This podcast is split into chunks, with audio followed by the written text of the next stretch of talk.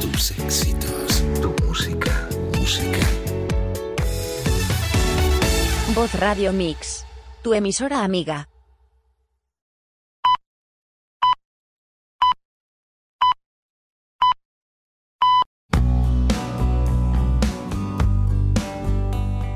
Terapiaastralcuántica.es patrocina este espacio.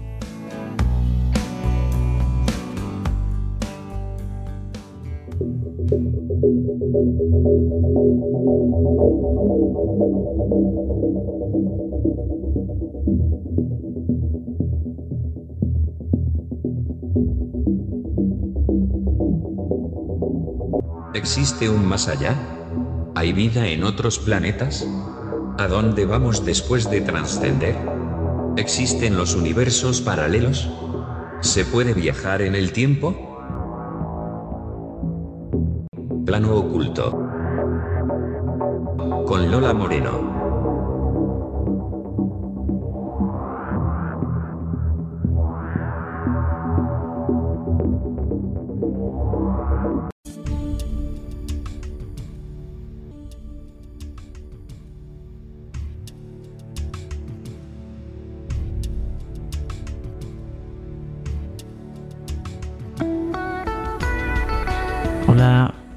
Noches y saludos a todos los que nos escuchan a través de vozradiomex.com y en 24 horas de misterio.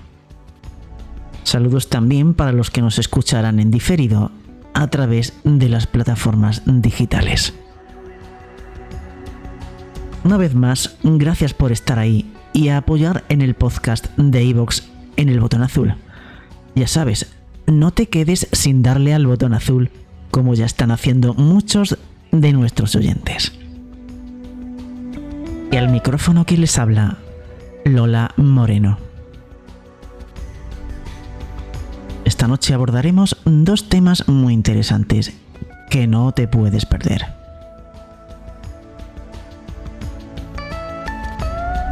Las 10 nociones más aterradoras del Fondo Económico Mundial y los DROPA seguiremos con las noticias de la ciencia y el misterio y terminaremos con la biblioteca de Alejandría con la recomendación de un libro. Y comenzamos.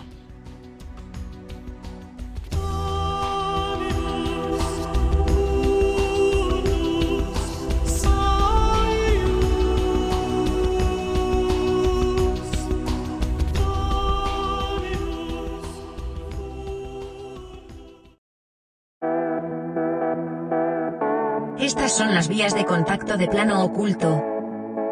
WhatsApp 643 03 07 74. Telegram, plano oculto. Twitter Lola Moreno Radio. Email, plano oculto arroba vozradiomix.com. Y plano oculto misterio arroba gmail.com.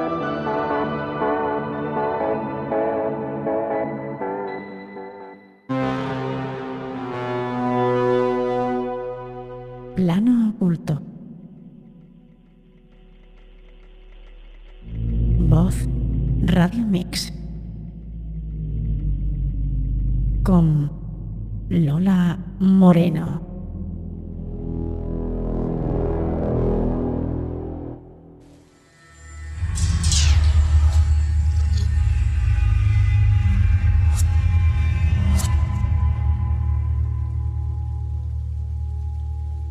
Las 10 cosas más aterradoras que salieron del Foro Económico Mundial.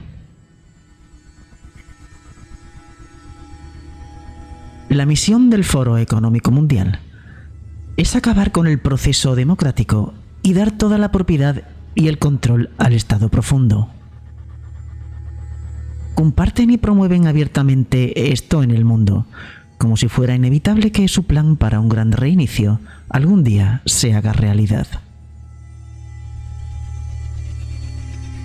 La sociedad distópica que imaginan despoja a los individuos de su autonomía a favor del control global y tiránico. desde el control mental mediante ondas de sonido hasta los teléfonos inteligentes integrados en la ropa y el cuerpo, el Foro Económico Mundial promueve la censura y el control generalizados. Foro Económico Mundial planea recalibrar la libertad de expresión, la educación de los niños y la idea de que las personas deben ser dueñas de su propiedad. No serás dueño de nada y serás feliz. Es uno de sus dichos más populares.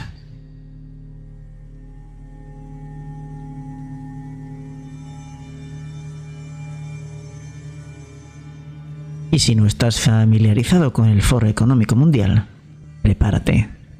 Esta organización internacional está dirigida por el ingeniero alemán y fundador del Foro Económico Mundial, Klaus Schwab, y otros miembros de la élite tecnocrática.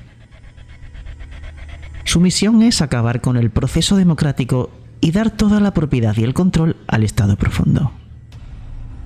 Sí, esto suena descabellado, como una teoría de la conspiración, te sorprenderá el saber que el Foro Económico Mundial no oculta su agenda.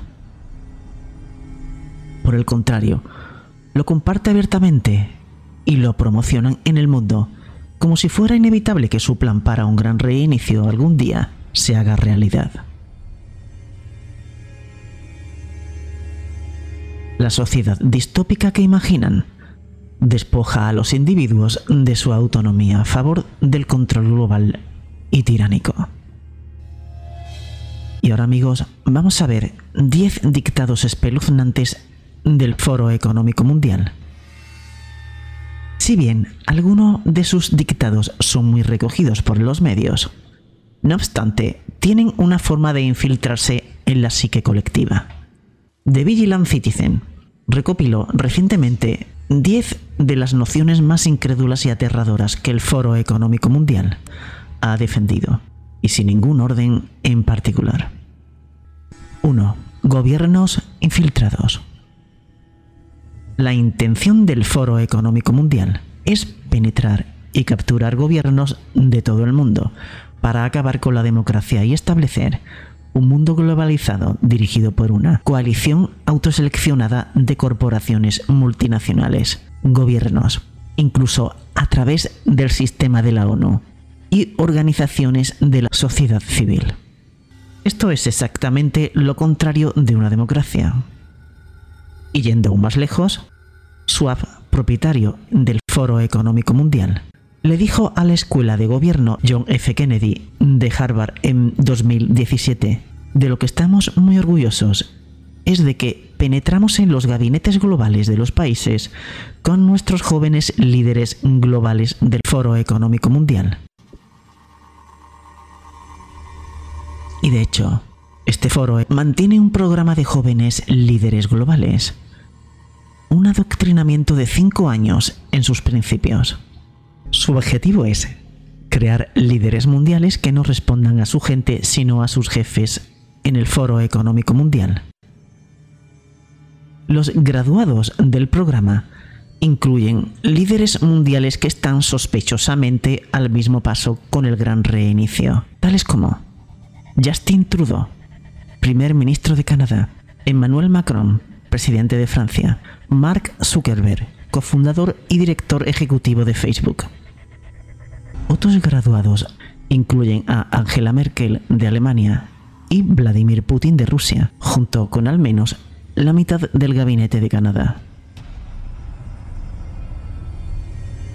Los patrocinadores del programa de jóvenes líderes globales del Foro Económico Mundial incluyen la Fundación Bill y Melinda Gates y Google.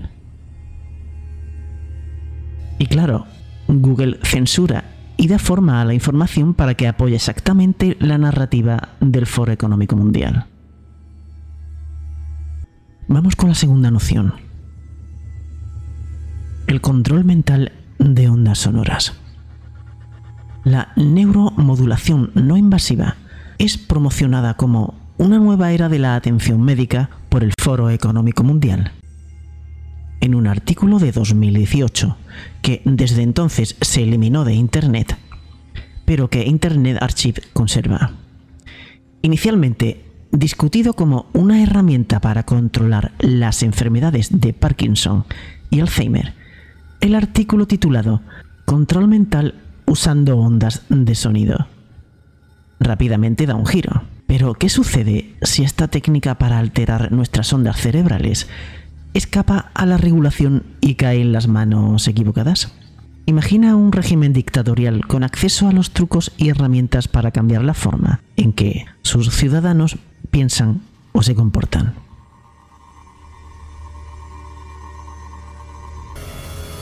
En una entrevista con Antoine Jerusalén, profesor de Ciencias de la Ingeniería en la Universidad de Oxford, el artículo del Foro Económico Mundial describe el control de la actividad neuronal en el cerebro, dirigiendo vibraciones mecánicas a una determinada región. Si bien se afirma que este proceso aún no se ha afinado, Jerusalén dijo, puedo ver venir el día en que un científico podrá controlar lo que una persona ve en su mente, enviando las ondas correctas al lugar correcto en su cerebro. Luego el artículo argumenta que, dado que alguien va a aprovechar esta forma de control mental, bien podría ser el Foro Económico Mundial. Si queremos liderar ese baile dentro de 10 años, debemos comenzar a investigar hoy. Los políticos deben recordar que si no lo hacemos, entonces alguien en algún lugar lo hará de todos modos, potencialmente sin regulación. Vamos con la noción 3. Pastillas con microchips. En la reunión del Foro Económico Mundial de 2018, el director ejecutivo de Pfizer, Albert Burla, describió la aprobación de la FDA de Estados Unidos de la primera píldora electrónica. La tableta contiene un chip biológico que ingresa a su estómago y es capaz de enviar señales de que, de hecho, se tomó la píldora para garantizar el cumplimiento. Así que te puedes imaginar las aplicaciones de eso, el cumplimiento. Las compañías de seguro sabrían que los medicamentos que los pacientes deben tomar los toman, dijo Burla. Vamos con la noción cuarta. Elogio de los confinamientos. Las políticas de salud pública que restringen el movimiento, prohíben los viajes internacionales y cierran escuelas y negocios, comúnmente conocidas como confinamientos. Se implementaron en prácticamente todos los países del mundo durante la pandemia, comenzando en China, luego en Italia, y extendiéndose como un reguero de pólvora desde allí. Los confinamientos causaron un inmenso sufrimiento humano en forma de pérdidas de empleo, aislamiento social y suicidios, con poco o ningún efecto sobre la mortalidad por COVID-19. Y desde el Foro Económico Mundial dijeron, me encantaría ver que la vida covidiana se vuelve permanente. The Vigilant Citizen informó que el Foro Económico Mundial eliminó rápidamente después de una reacción violenta esa frase.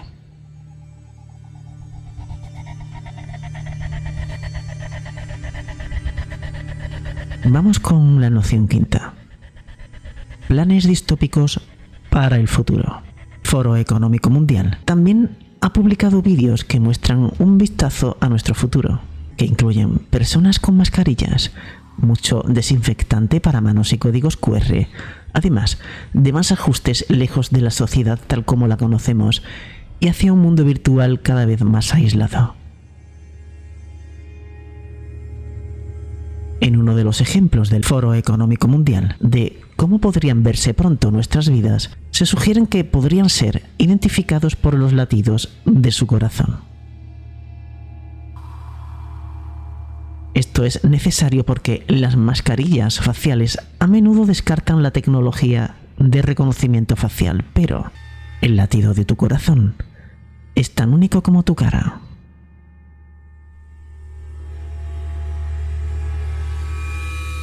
La NASA ha inventado un sistema que utiliza un láser que puede identificar a las personas solo por los latidos del corazón. el Foro Económico Mundial también promueve cada vez más la enseñanza de los niños, utilizando la tecnología digital, mientras muestra una foto de una persona con una máscara sola al aire libre. ¿Qué cambios de la era de la pandemia le gustaría que fueran permanentes?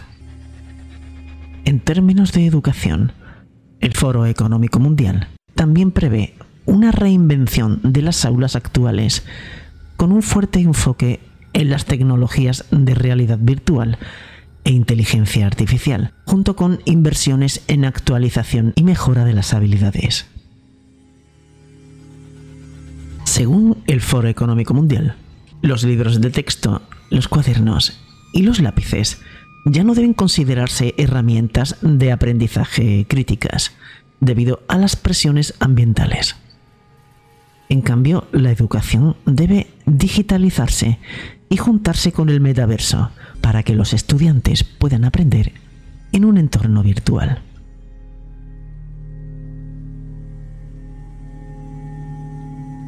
Vamos con la noción sexta, el gran reinicio. El gran reinicio del Foro Económico Mundial implica cambiar todo, desde las futuras relaciones globales y la dirección de las economías nacionales, hasta las prioridades de las sociedades, la naturaleza de los modelos de negocio y la gestión de un bien común mundial. Parte del plan involucra la cuarta revolución industrial, que Schwab ha estado discutiendo desde al menos 2016 y se caracteriza por una fusión de tecnologías que está dibujando las líneas entre las esferas física, digital y biológica.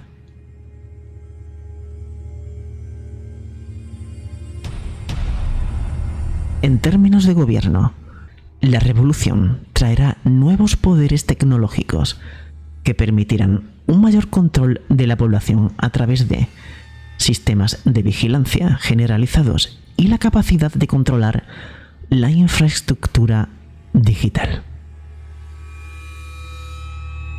También pretende acabar con el capitalismo. Si bien el capitalismo se basa en un sistema de autorregulación de oferta y demanda, el gran reinicio busca redefinir la forma en que se evalúan las empresas a través de nuevos parámetros. El principal cumplimiento de las agendas sociales y políticas de la élite. Un vídeo de propaganda publicado por el Foro Económico Mundial habla sobre su plan para marcar el comienzo del capitalismo de partes interesadas, en el que las corporaciones privadas, no los líderes electos, se convierten en fideicomisarios de la sociedad, poniendo en riesgo su privacidad y datos, su comida y su libertad. Y para llegar a este punto, el narrador del vídeo afirma, todo sobre conseguir a las personas adecuadas en el lugar adecuado en el momento adecuado. En otras palabras, el sistema estaría amañado y el cumplimiento de una agenda más amplia sería obligatorio en una nueva economía. Vamos al punto 7. Recalibración de la libertad de expresión. La censura y la regulación de Internet ocupa un lugar destacado en la agenda del Fondo Económico Mundial, ya que serviría como punto de partida para recalibrar la libertad de expresión. Esta noción fue presentada por la comisionada australiana de seguridad electrónica, Julie Inman Grant, en la reunión de Davos del Foro Económico Mundial de 2022, durante la cual pidió una recalibración de la libertad de expresión y una recalibración de toda una gama de derechos humanos. Al decir esto, están llamando abiertamente a la censura. La libertad de expresión es de hecho binaria, o existe o no, y claramente no quieren que exista. Vamos a la noción 8. Pasaportes digitales en tu ropa. Si bien la tecnología no parece haber avanzado hasta el punto de que los microchips implantables se utilicen como interface cerebro-máquina para controlar tus pensamientos, lo que sí existe hoy en día son pasaportes de vacunas que pueden progresar a identificaciones digitales, que luego conducen a documentos moneda digitales del Banco Central, CBDC, al final del juego. Las CBDC parecen ser inevitables. No es cuestión de si los van a tener, sino cuándo. Una vez que las CBDC se generalicen, podrán controlar todo, ya que será difícil sobrevivir sin ellas.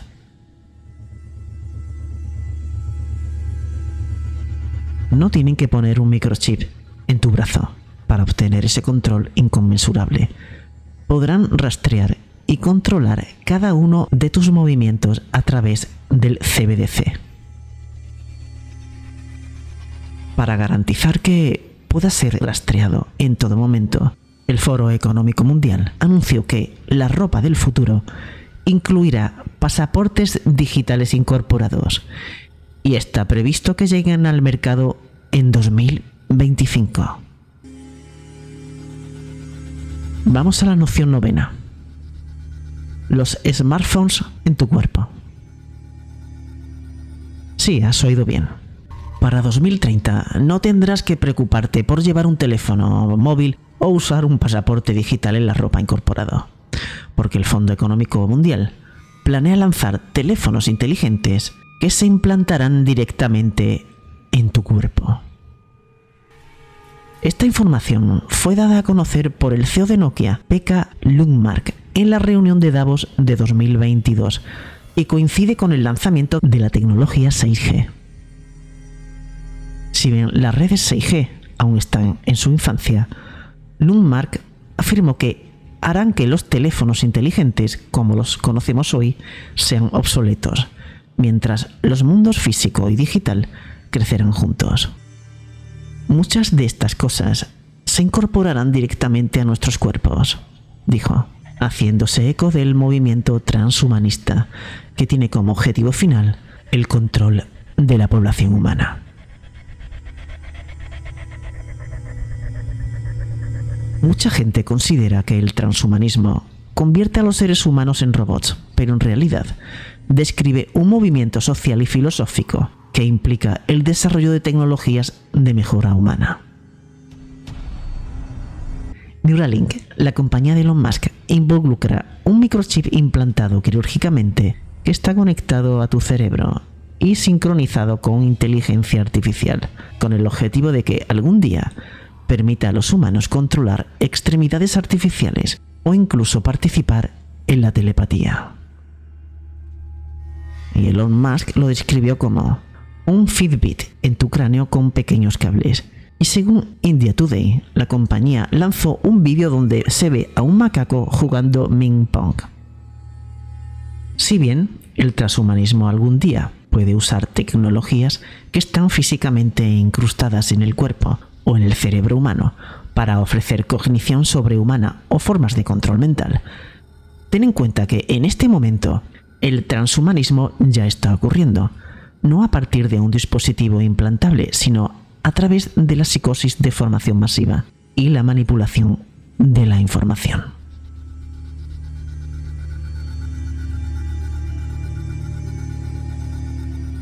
Y llegamos a la noción décima, no serás dueño de nada y serás feliz.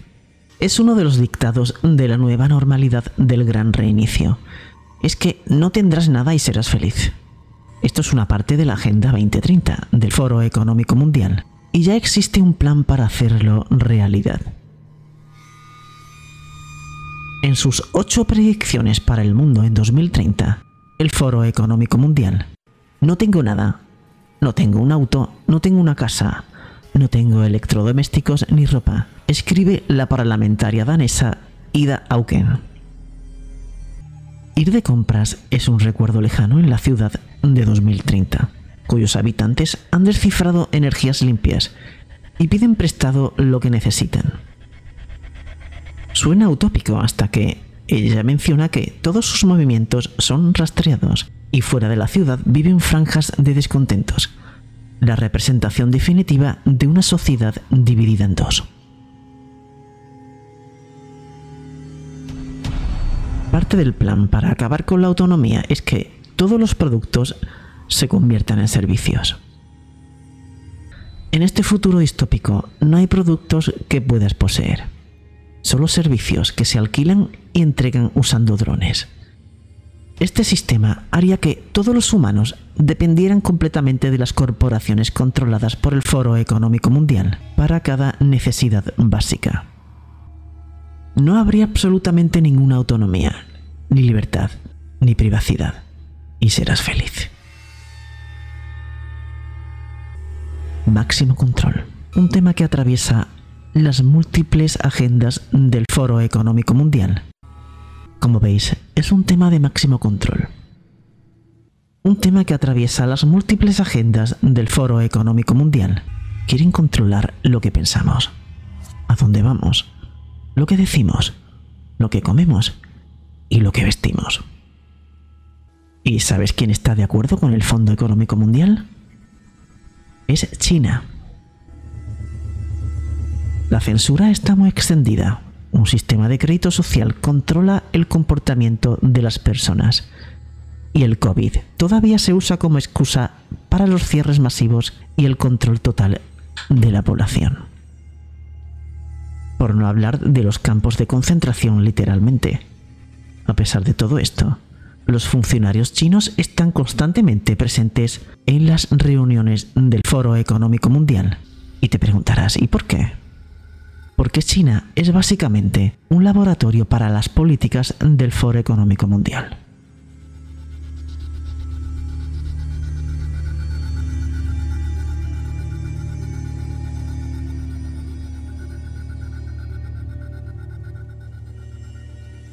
Verás, hay 400.000 millones de estrellas solo en nuestra galaxia. Si solo una de cada millón tuviera planetas, y de esas en una de cada millón hubiera vida. Y si solo en una por millón de esas hubiera vida inteligente, habría literalmente millones de civilizaciones. Si no fuera así, ¿cuánto espacio desaprovechado? ¿Y si solo estamos nosotros? ¿Cuánto espacio desaprovechado? ¿Verdad? Cada semana. Plano oculto. Con Lola Moreno.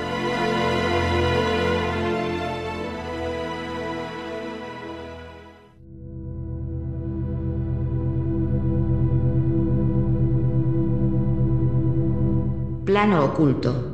Con Lola Moreno. En vozradiomix.com, tu emisora amiga.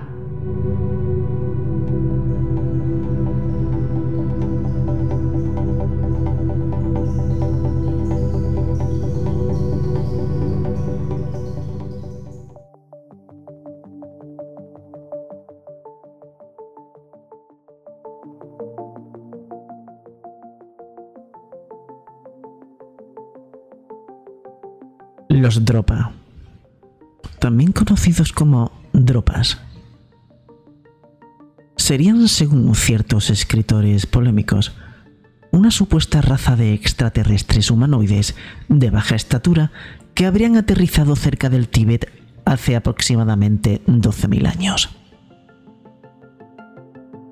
Todos los supuestos hallazgos relacionados con ellos solo se conocen por relatos de dichos autores, o por fotos borrosas que no se corresponden exactamente con lo descrito, ya que los supuestos restos óseos y objetos encontrados y almacenados en instituciones oficiales en China no se encuentran en donde los autores dicen que estaban. Los hechos aparecieron en el libro Dioses del Sol en el exilio, escrito en 1978 por David Agamon en el que indicaba que se basaba en las notas del doctor Carl Robbie Evans, que decía era profesor en la Universidad de Oxford. Posteriormente, en 1995, el autor británico David Gemmon admitió en la revista Fortean Times que él había escrito el libro como un fraude bajo el seudónimo Agamon, inspirado por la popularidad de Eric von Daniken y sus libros sobre antiguos astronautas. El material de partida para la revista fue tomada de un artículo de la revista rusa Digest de 1960 y en una novela de ciencia ficción francesa de 1973, Los discos de bien cara de Daniel Piret. Supuestamente en 1938, Chi Putei, un profesor de arqueología en la Universidad de Pekín, y sus estudiantes estaban en una expedición para explorar una serie de cuevas en las inaccesibles montañas de Bayankara, Ula, cerca del Tíbet. Grutas que supuestamente podrían haber sido talladas artificialmente en un sistema de túneles y despensas subterráneas. Según esta supuesta historia, se dice que los exploradores habrían encontrado muchas tumbas de esqueletos de 1,38 metro de largo enterrados dentro de ellas. Los esqueletos habrían tenido cabezas anormalmente grandes y cuerpos pequeños, delgados y frágiles. Supuestamente un miembro del equipo sugirió que estos pudieran ser los restos de una especie desconocida de gorila de montaña. También se dice que el catedrático Chiputei respondió, ¿quién alguna vez se enteró de monos enterrándose el uno al otro? No había ningún epitafio en las tumbas, pero en cambio habrían encontrado unos cientos de discos de piedra de 30 centímetros de diámetro, que son las piedras de dropa, con agujeros de 8 centímetros de diámetro en sus centros. Sobre las paredes habrían sido descubiertos tallados los cuadros del sol naciente, la luna, estrellas, la tierra, montañas y líneas de puntos que unen la tierra con el cielo. Los discos y las pinturas rupestres se dicen que datarían de aproximadamente 12.000 años. Cada disco de piedra, según se informa, habría sido escrito con dos surcos finos que se mueven en espiral desde el borde al agujero central. Se dice que etiquetaron los discos con otros hallazgos de la expedición y los mantuvieron en la Universidad de Pekín durante 20 años. Todos los intentos de descifrarlos fueron inútiles. Cuando los discos fueron examinados por el doctor Sum Um Nui en Pekín, alrededor de 1958, a diferencia de los demás investigadores, habría logrado concluir que cada surco en realidad consistía en una serie de diminutos jeroglíficos de origen y diseño desconocidos. Las filas de los mismos eran tan pequeñas que fue necesaria una lupa para verlos claramente. Muchos de los jeroglíficos estaban desgastados por la erosión. Cuando el doctor Sum habría descifrado supuestamente los símbolos, revelaron la historia de un aterrizaje forzoso de la nave espacial Dropa y la matanza de la mayor parte de los supervivientes por habitantes del lugar. Según Sum Um Nui, en una de las líneas de jeroglíficos se leería lo siguiente. Los Dropa vinieron de las nubes en su nave. Nuestros hombres, mujeres y niños se escondieron en las cuevas diez veces antes del amanecer, hasta que al fin entendieron las señas de los Dropa y se dieron cuenta de que venían con intenciones de paz. Otra sección expresa pesar de los habitantes de la montaña, porque los alienígenas habían estrellado su nave y no podían construir otra para regresar a su planeta. El doctor Tsum supuestamente informó de su descubrimiento en 1962. Sin embargo, habría sido tomado en burla hasta tal punto que él mismo se habría exiliado a Japón, donde luego moriría. Se dice que la Academia de Prehistoria de Pekín nunca le habría permitido publicar o hablar de su hallazgo otra vez. Debido a que Tsum Um Nui no es un nombre chino real, algunos críticos sugieren que ni siquiera haya existido. Otros aseguran que Tsum Um Nui es un nombre japonés adaptado al idioma chino. Además de sus teorías sobre los Dropa, no hay más evidencia de que haya existido. En octubre de 2007, una de las descendientes del Dr. Sum Un Nui reveló a la prensa que éste había dejado en su casa aparentemente con la intención de estudiarlos, algunas muestras de uno de los esqueletos hallados. Las muestras se enviaron para un análisis de ADN. Estos estudios trajeron a la luz más información de la que se esperaba, ya que se descubrió que había descendientes híbridos en un remoto pueblo de China, por lo cual aún se sigue investigando.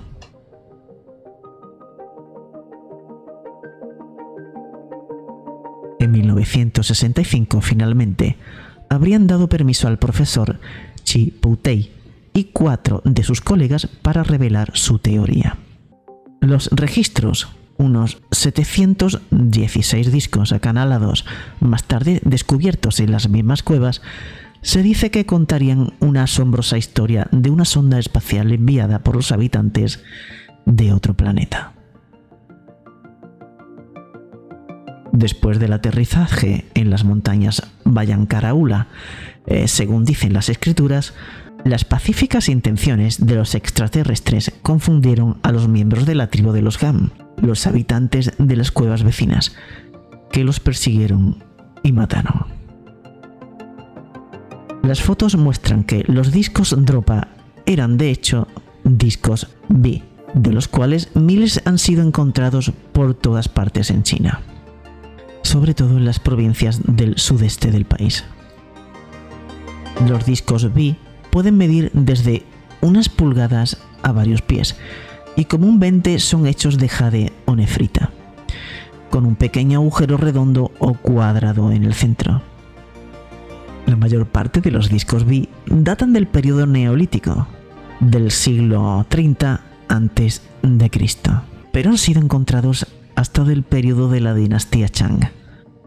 Los discos B que datan de más allá del periodo Chang son por lo general más adornados, tallados con dragones, serpientes y a veces peces, y también usados en ceremonias rituales.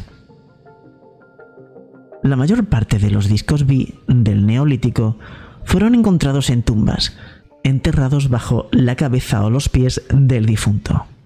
Ningún disco B contiene escrituras o surcos en espiral como se han descrito en la historia Dropa por autores como Sartwig Hausdorff. Los discos Dropa, como se dice, son de 30 centímetros de diámetro. Sin embargo, una fotografía en blanco y negro que según Hausdorff y otros pertenece a un disco dropa. Muestra claramente un disco que descansa sobre un asiento, con varios pies de diámetro, desprovisto de toda marca. En 1974, Ernst Wegerer, un ingeniero austriaco, fotografió dos discos que coincidían con las descripciones de las piedras de Dropa. Estaba en un viaje guiado en el Museo de Bampo en Xi'an cuando vio los discos de piedra expuestos. Dijo que vio un agujero en el centro de cada disco y jeroglíficos en surcos, en parte desmenuzados parecidos a una espiral. Wegerer preguntó a los encargados del museo si le podían dar más información sobre las piezas en exhibición. La encargada no sabía nada sobre las piedras, solo pudo contarle la historia completa de otros artefactos de arcilla. Lo único que sabía era que las piedras fueron objetos de culto sin importancia. A Wegerer le habrían permitido tener uno de los discos en su mano. El ingeniero estimó que el disco pesaba un kilo y medía 30 centímetros de diámetro. Los jeroglíficos no se apreciaban en sus fotografías porque el flash de la cámara no dejaba ver los detalles finos, como los surcos en espiral. Unos pocos días después de la visita de Wegerer, se dice que la encargada fue despedida de su trabajo sin que se le explicaran las razones.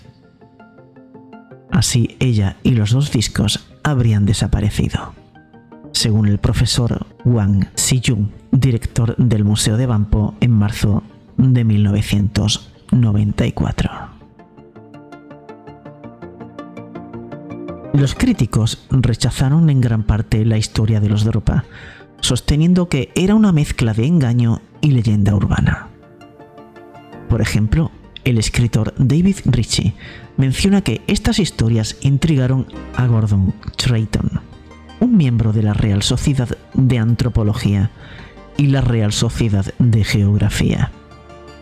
En la investigación, Trayton consideró que las alegaciones sobre los Dropa carecían de fundamento y detalló sus conclusiones en un artículo para el Flying Saucer Review. No es fácil encontrar evidencia creíble que demuestra que las piedras de Dropa existan o hayan existido en el pasado. Defensores del relato aseguran que es el resultado de una alteración social causada por la revolución cultural china y de un encubrimiento confabulado por las autoridades de ese país. Sin embargo, esto va más allá de China, ya que los que se oponen a la historia de los Dropa afirman que es un engaño de Eric von Daniken. Ahora vamos a ver algunas refutaciones de las alegaciones más sensacionalistas sobre los Dropa. El descubrimiento. No existen menciones de que se hayan realizado expediciones a Bayankara Ula en 1938 no hay referencias de la existencia de Sun Um Nui en ningún lado. Como se supone que huyó de China y murió en Japón en la década de 1960, la teoría del encubrimiento por autoridades chinas durante la Revolución Cultural sería falsa. En ningún momento existió una academia de prehistoria de Pekín. La primera mención de la historia se encuentra en el libro de Eric von Daniken, Carrozas de los Dioses. El libro fue criticado como poco fiable, de hecho, la mayoría de los nombres y fuentes que nombraba no pudieron ser confirmados. Daniken afirmó que su fuente principal habría sido el escritor de ciencia ficción Alexander Kazantsev. Sin embargo, Kazantsev negó esto y dijo que el mismo Daniken era quien le había contado la historia de los Dropa. El libro de 1978, Dioses del Sol en el exilio, editado por David Agamon, parece apoyar la historia de los Dropa, pero Agamon admitió en 1988 en la revista Fortune Times que el libro y su supuesto autor, el doctor Caril Robbie Evans, era ficción. Algunos sitios web publicaron una fotografía de Robin Evans con el actual Dalai Lama. Sin embargo, la foto es bastante reciente, por lo que no puede ser Robin Evans, quien falleció en 1978, según Hartwin Hausdorff. No hay absolutamente ningún precedente de un lenguaje completamente desconocido que haya sido descifrado satisfactoriamente. Todas las lenguas perdidas antiguas han sido descubiertas de nuevo solo porque ellas sobrevivieron en forma oral o escrita. Incluso en tales casos, descifrando y entendiendo estas viejas formas de lenguaje y sus escrituras, por lo general, eh, tomaban décadas para múltiples equipos de lingüistas sumamente competentes. Y los detalles de sus conclusiones constantemente están siendo examinados de nuevo y puestos al día.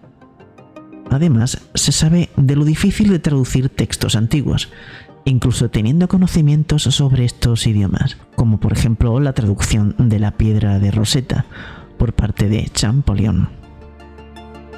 Considerando estos hechos, habría aún mayores dificultades en la traducción de una lengua realmente extraterrestre. Es por lo tanto sumamente improbable que solo un erudito chino, sin ayuda de nadie, pudiera descifrar una escritura ajena a la lengua en su rato libre. Todo lo que existe de los discos de Dropa son varias fotos panorámicas. En primer lugar, los discos fotografiados no concuerdan con los discos de 30 centímetros y las fotos son mucho más grandes. Por otro lado, las fotos no muestran ninguno de los supuestos surcos profundos. No hay fotos, descripciones, análisis o cualquier otra evidencia que muestre la escritura alienígena que tienen los discos. Supuestamente los discos fueron guardados en varios museos de China. Sin embargo, ninguno de estos museos poseen rastros de los discos. Tampoco se han encontrado los que, teóricamente, habían sido enviados a la Unión Soviética para ser analizados. Mientras que se ha relatado que son tribus de enanos débiles en la actualidad, los Dropa son pastores nómadas que habitan la mayor parte del norte del Tíbet. Los Ham son también habitantes del Tíbet y tradicionalmente han servido como guerreros. Muchos de los guardaespaldas del decimotercer Dalai Lama durante su escape de la invasión china eran Han tibetanos. La palabra Dorpa, según Creighton, describe a los residentes nómadas de las tierras altas del Tíbet y literalmente pueden ser traducida como soledad o aislada. Además, Creighton describió a los Dropa no son semejantes a trogloditas o como atrofiados. Al contrario, ellos tienden a ser bastante grandes y robustos, conviniendo a su ocupación como pastores.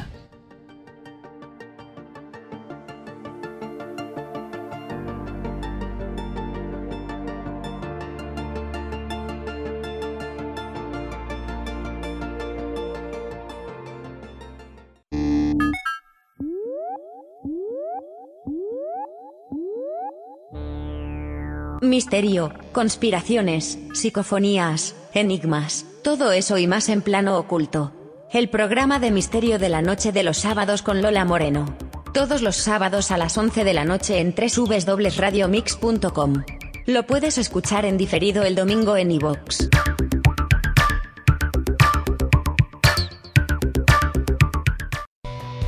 Bueno amigos, pues ya hemos llegado a la sección de las noticias y este es uno de los titulares que hemos preparado para hoy.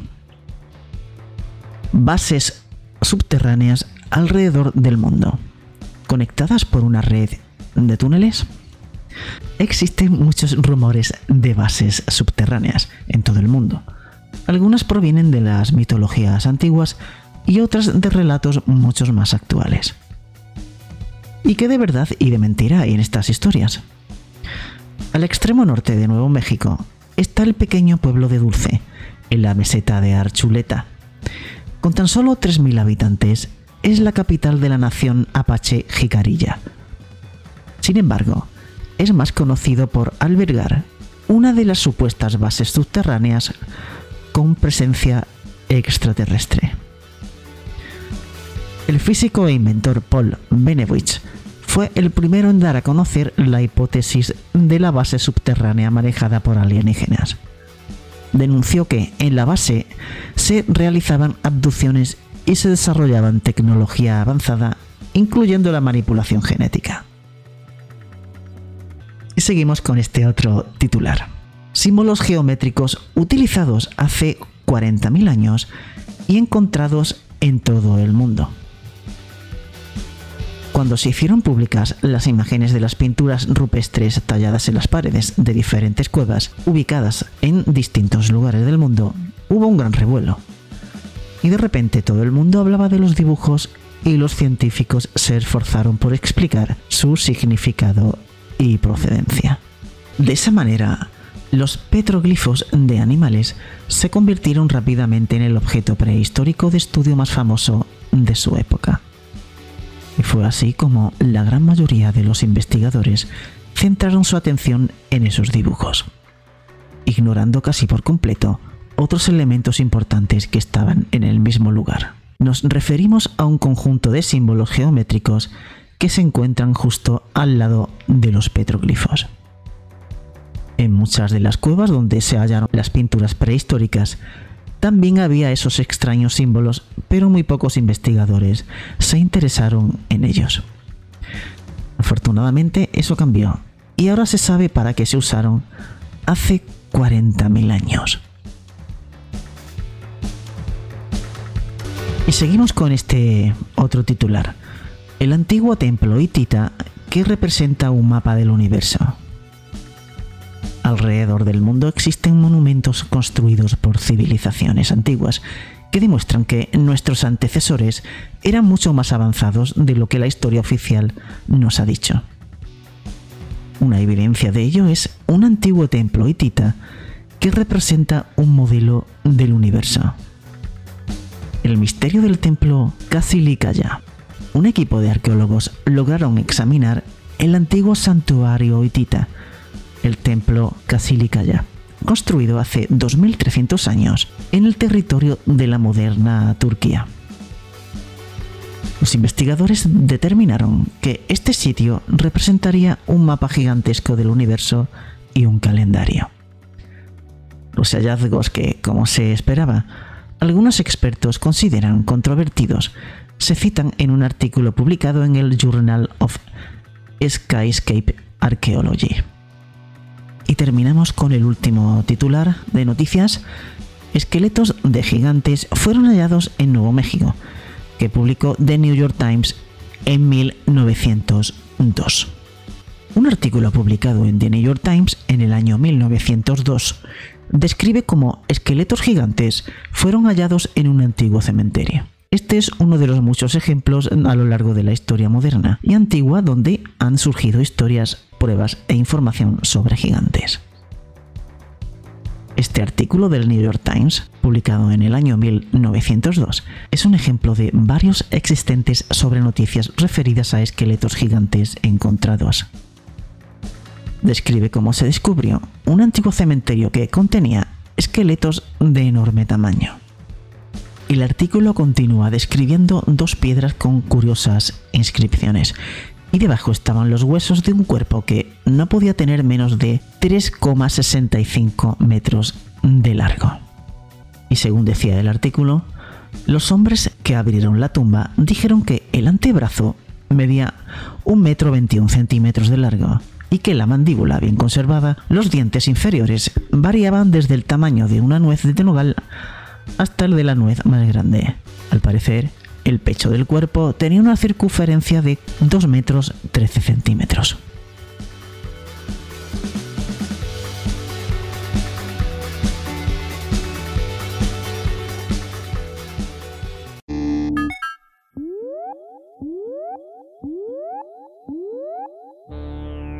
Misterio, conspiraciones, psicofonías, enigmas, todo eso y más en plano oculto. El programa de misterio de la noche de los sábados con Lola Moreno. Todos los sábados a las 11 de la noche en www.radiomix.com. Lo puedes escuchar en diferido el domingo en iVoox.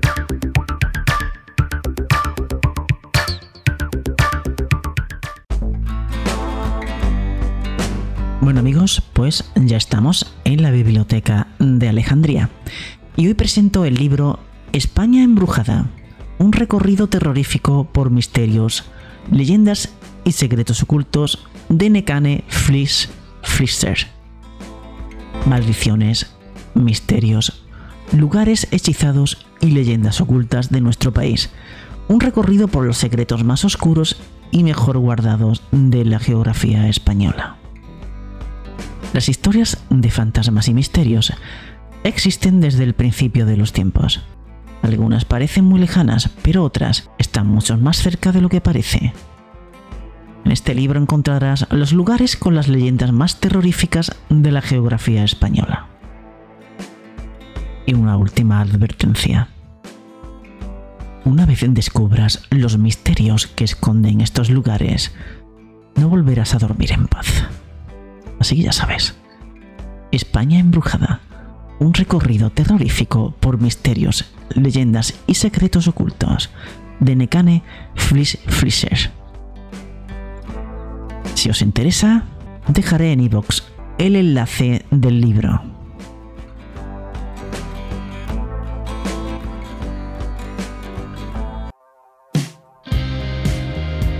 Bueno amigos, el programa llega a su fin por esta semana. Esperamos que haya sido de vuestro agrado.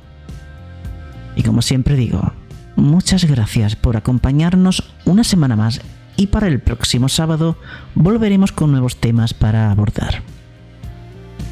Pasad una buena semana y el que pueda, claro, que disfrute de las vacaciones porque después del verano se nos viene la mundial.